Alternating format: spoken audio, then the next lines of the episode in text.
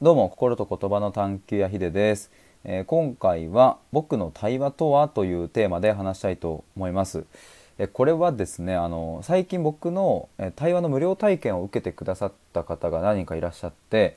でそのうちのお一人がですね自身のブログのサイトの方に、え僕との対話の感想を書いてくださったんですね。でそれがまあとっても嬉しい、えー、プラス、えーと、僕が目指しているというか僕の対話はこういう風なえー、ものなんですよっていうのをこう説明させていただくのにめちゃくちゃこうなんか、えー、いい感じにまとめてくださったので、え、今回それあの配信していいですよっていう許可をいただきまして、えちょっとその記事をご紹介しながら僕の対話とはどんなものなのかっていうのをちょっとお話ししていきたいと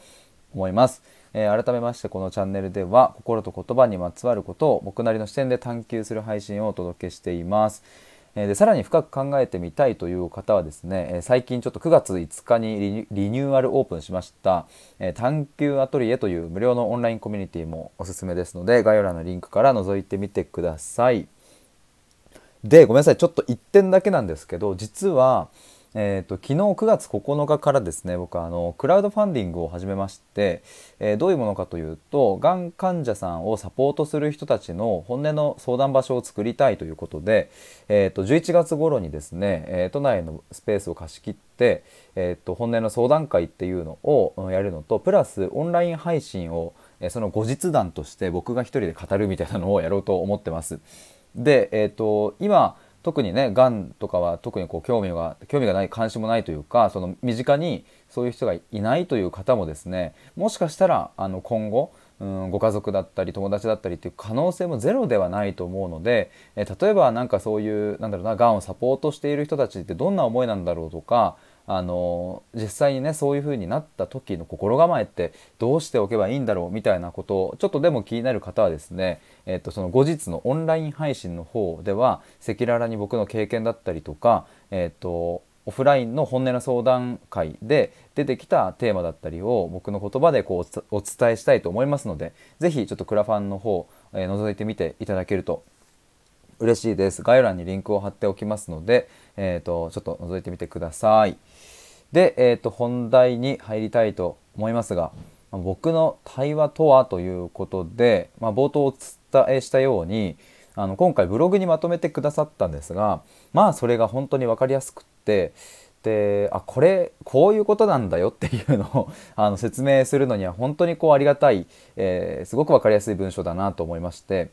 まあちょっと僕があだこうだ言う前にですねえーと、ちょっとその文章を読ませていただこうと思います。その記事もちょっと URL あの概要欄に貼っておきますので、もしよかったら飛んでみてください。えっ、ー、と、まずタイトルがですね、心と言葉の探求屋を体験してというタイトルですね。えっ、と、で、最初の見出し、扉が開く、新しく自分の世界を継ぎ足していく作業という見出しで始まっています。ちょっとその後の文章も読ませていただきます。えーと、扉が開く新しく自分の世界を継ぎ足していく作業。そんな体験をさせてもらった。心のモヤモヤはなかなか自分では解決できなくてブログや日記やツイッターに綴っても少しはすっきりするがやはりしこりが残る。心の奥底にある本当の原因は知らず知らずのうちに隠してしまったり見えないように見えないようにしたりする。自分自身も知らなかったり気づいてなかったりもする。自分の知識や経験や感覚世界観は狭く一人では限りがあってその中でいつもモヤモヤしてもがいていた気がする。誰かと並走することでその人の世界観も取り入れて新しく自分の世界を継ぎ足していく。ヒデさんとの対話でヒデさんが持っていた世界観とヒデさんが経験して得てきた知識と感覚を私に共有してくれた。私はたったの2時間で新しい価値観と感覚を知り新しい世界観を継ぎ足すことができた。広いお屋敷のたくさんの開かずの間2階の一番角にある部屋の扉を開けられた感じはてなというふうに まず最初の見出しのところでは書いていただいております。最後のこの広いお屋敷のたくさんの開かずの間の2階の一番角隅っこの方にある部屋の扉を開けられた感じっていうのはすごくこれはねとっても素敵な表現だなと思いましたしこうやって表現していただいたのはとっても嬉しいしいやまさにそうっていう感じで僕も思いました。まさにそうっていうのはそういうのを僕は目指したいなっていうのをこうすごくこうなんだろうなおしゃれな表現で言っていただいたなっていうふうに思いますね。だからここの今読ませていただいたところの最初の方にもこうなんだろうな、まあ、少しはすっきりするけどやっぱしこりが残るみたいなのってなんか皆さんもあると思うんですよね。例えば本を読んでみてあーなんかこれすっごいいいなと思ってもそのなんだろうななんかちょっともやが残るすっきりはしたけどみたいなことだったり YouTube をこう見てねすごくこう思考のヒントを得てみてあこれでなんかいけるぞみたいな感じで思っても、まあ、次の日になってみたらまあなんか意外と元通りになってしまってみたいな。やっぱなんかなみたいな。なんかそういう、うん、すっきりはするんだけどやっぱこう根っこの方にはずっと何かがあるみたいなのってなんかねこう皆さんも心当たりあるとこあるんじゃないかなと思うんですがやっぱそこにたどり着くのってえっ、ー、と、うん、僕はですねこうして対話を通してっていうのが、まあ、非常にこう有効なというか、まあ、でも僕はそういうのをお届けしたいというかって思った時にこの広いお屋敷のたくさんの開かずの間の2階の一番隅角にある部屋っていうのはもうまさにだからそこを僕はこうトントンってノックして、えー、開けてみたりとかうんとなんかねちょっと覗いてみたり、まあ、時にこう入ってみたりみたいなそういうのをしていきたいなっていうのでとってもとっても素敵な表現をありがとうございます。じゃあちょちょっと続きを読みますね。えっ、ー、と見出し的には正直にまた受けたいと思ったというふうに始まっております。えー、だってとても楽しかったから。これめちゃくちゃ嬉しかったですね、えー、人見知りはしないのでオンラインでも特に緊張はしていなかった。ただワクワクしていた。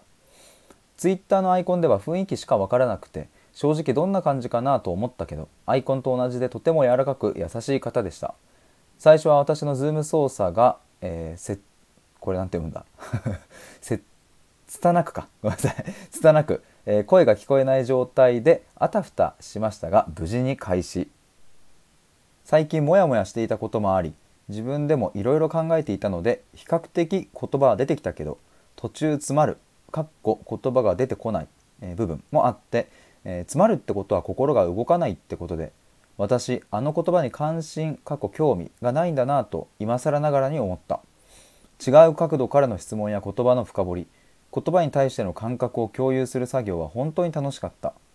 人によっては苦しかったりするかもしれないけど無意味な時間にはならないと思っている。ということでした。いやこれまず冒頭にも言いましたがだってとても楽しかったからまた受けたいと思ったというこれがもうめちゃくちゃ嬉しかったですね。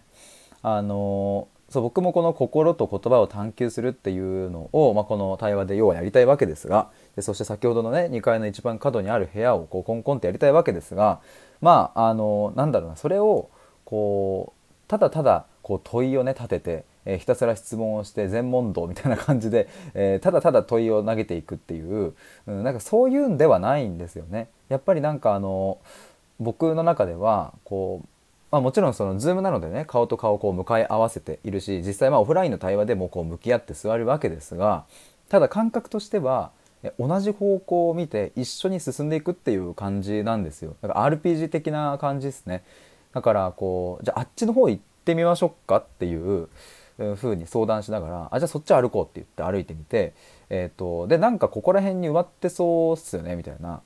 ちょっと一旦ここ一緒に掘りましょうかっていう。あじゃあ行きましょうっつって一緒に掘ってみたいな。同じ方向に向かって時にそこを掘ってみたりあここ違うなと思ったらじゃあなんか後ろちょっと引き返しますかって言って、え、引き返してみたりだっただったりとかなんかそういうのをこうなんか楽しみながらねなんか山登りとかあのそんな感じなのかな。だからあの友達とかねあのと行った時とかってこう同じ方向をもちろん向かって歩いていくわけですがまあね疲れるし大変だけれどよし一緒に行こう頑張ろうって言ってなんかこうたわいもない話もしながらねこう一緒に登っていくみたいななそういう感じに近いのかなとも思いますって言いながら僕はそんな山登りはしないんですが あの、まあ、ちょっと例としては、えー、いいかなと思いまして。であのここに書いていただいた通りあの人によってはねその苦しかったりするかもしれないけど無意味な時間にはならないと思ってる。これもまさにそうだなと思ってやっぱこう自分では開けてこなかったものを見るっていうのは時にこう苦しさを伴ったりもするとは思うんですが、まあ、ただ、えーと、先ほども言ったようにしこりが残るっていうのはあの、ね、どんなに本を読んでもどんなに YouTube 見てもどんなに人の話を聞いてもすっきりしたようでなんだかしこりが残るっていうのはやっぱり根っこにその見たくない見て見ぬふりをしている何かがあるわけで、えー、そこからこう生まれてきているものがずっと残っているんですよね。だからなんとか、えーと、僕との対話ではそういう苦しいかもしれないけどそういうところも一緒に見ていくそうするとうんとずっとしこりとして残っていたものが気づいたらこうなんか雪解けしていくみたいなそういう風な感じになっていく、うん、なっていくような対話を僕は作っていきたいなというふうに思っています。まあでも、えーと、なんかこう一緒に楽しんでいこう一緒に探求していこうという風な姿勢なのでなんだろうななんかそのこう堅苦しい感じの雰囲気では一切やりませんよっていうそこもお伝えできたので、えー、いいなと思います。で最後にですねちょっとこの、えーと、また続きを読ませていただきますね。えー、見出しカウンセリングじゃないけど点々点というふうに始まりまして、えー、突然だけど海外ドラマのスーツご存知ですか？スーツに出てくるルイスがカウンセリングを受けるのを見てあんな風に話せる人が欲しいなと漠然と思っていた話を引き出してくれる人見えない原因を一緒に探してくれる人。心療内科も一度受けたことがあるが病院診察官があった。多少は解決できたけどまた行こうとは思わなかった。今回の2時間は探していたスーツのそれにとても近くて年始に書いたウィッシュリストの項目を埋めることができる。やったということでした。まああの僕もですねスーツはこう名前だけはしてたけど中身は知らなくってでもこの文章を読ませていただいてめちゃくちゃ共感するなと思ったのは僕もですね過去に心療内科とかそういうクリニック系をあの2回だけ受診したことがあるんですよ。確か社会人成り立ての時とかにあのもう彼女と別れてつらみたいな。でも仕事もつらみたいになってもうやばみたいな時にもう本当になんかもうやばいと思って行ったことはあるんですがなんかねそうそう多少は解決できたけどまた行こうとは思わなかったまさにそうでなんかこう全然こう自分の心がそこに、うん、なんかこう出せた感じはしないしだからなんだろうな、まあ、言ったらその耳鼻科とかで、えーと、あなた風邪ですね風邪薬出しますっていうのと何ら変わらないんですよね。でもあの風邪とか、まあ、ウイルスなんかインフルエンザとかって、まあ、間違いなくその病原菌が体内にありますと。でそのじゃあ病原菌を潰す破壊破壊なのかな？壊すために、えこの抗生物質を出します。これは非常に、えーと理にかなっているしそうそのための薬だからそれを飲まないとインフルエンザは長引いてしまうし辛いからえ薬を出しますっていうので、えそれはもう間違いなくいいんですけれどただ心のことってじゃああなたはこういう悩みですね。じゃあこの薬を出します。じゃあこういうなんかこう意欲が湧いてくるお薬出しますとかっていうのってこう何にもそこに合理性があるようでないんですよねって僕は思っています。でなんか一見この薬を飲めば、えーと、症状は改善するとか何かそういうのはあるのかもしれませんがじゃ薬を飲んで、えーと、根本の根本の、うん、ところにある自分の、うん、それこそしこりのようなものが治るんだったら、まあ、この世からその精神疾患だとかそういう類のものは、ま、全て消えるわけですよね。でそんな薬はそこら辺の薬局に置いておけばですねあのそれをあのちょっと辛くなったら飲んではい完治した治った。で済むんですよね 本来は。本来はというかそうそれでいけちゃうんだったら。でもそうじゃないじゃんっていうのはやっぱりあってだ僕自身もそういう診察みたいなのを、まあ、過去に1回2回受けたことがあるからまあねその時は幸い別に僕はこうなんか鬱になったりとか全然しなかったけれどなんかその苦しさはねやっぱすっごいわかるんですよでもどかしいんですよね。でなんか病院の先生に「うんまあうつ病ではないですし、まあ、見た感じ全然大丈夫そうなのでちょっと様子を見てなんか簡単なあの欲が出るお薬出しておきますねちょっと様子見ましょう」って言われていや散々様子見たんだよこっちは。藁にもすがる思いでプロの力を頼ろうと思ってここに来たんだよ。日本で診察こういうね心療内科とかに行くってなんかすごいハードルが高いけれどもそれでもなんとか頑張って重い腰を上げてきたんだよっていう風に言ってみたけれど何にも全然なんかこういいなとは思わなかったんですね。まあそれは多分きっと僕の心を全然こう出すような対話はしなかったし、うん、なんか、まあ、とりあえず薬飲んだけど大丈夫主張感がやっぱりあってなんかそれじゃあなってまあでも、うん、そこにねそこの病院に通う人は今日もいるわけで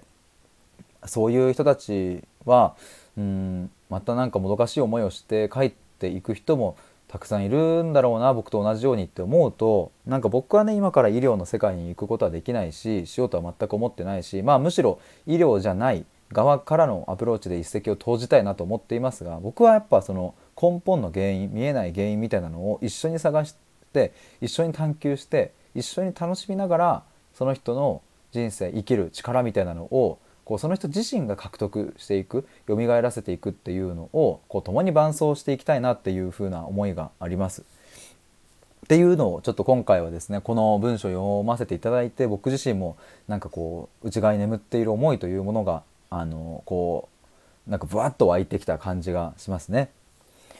で最後にですねこのブログの方にはあの僕のコミュニティオンラインコミュニティぜひ覗いてみてくださいっていうご紹介もいただきまして、えーとまあ、これ冒頭に話した探求アトリエなんですが、まあ、ぜひ皆さんも覗いてみていただければと思います。今ですねあのそう実は9月5日から新しい試みであの探求サポートの部屋っていうのを Slack に作りまして、えー、皆さんからあのお題をいただいて僕なりの視点で探求をしていくっていうで限定収録でそこにアップするっていうのを受け付けたりしていますし、えーと、また別に限定収録は1日1本必ず出しています。なので最近はですね1日2本ぐらい限定収録をこのオンラインコミュニティの中で出していますね。で、えーと、探求サポートの部屋では例えばどんな、えーと、サポート依頼が来るかというとですねえっ、ー、と友達とはどういうものだと思いますかっていうことだったりとかあとは生きてるなっていう感覚についてちょっとヒデさんなりの意見が欲しいですとか何かそういうのをこういただいたりしてます。まあ、これはあのなんだろうなお悩み相談とかでも全然ありですし、え、っとっていうのでやっているので、え、結構いい感じに楽しい感じになっていると思います。そして、え、最後ブログの終わりにということで、えーと次のように締めくくっていただいております。えー、結果には原因があって人との出会いには意味がある。タイミングとそのきっかけをつかむかどうかは自分次第。このきっかけをつかむことができて本当に良かったなと思っている。やったかっこ笑笑い。で終わりということで、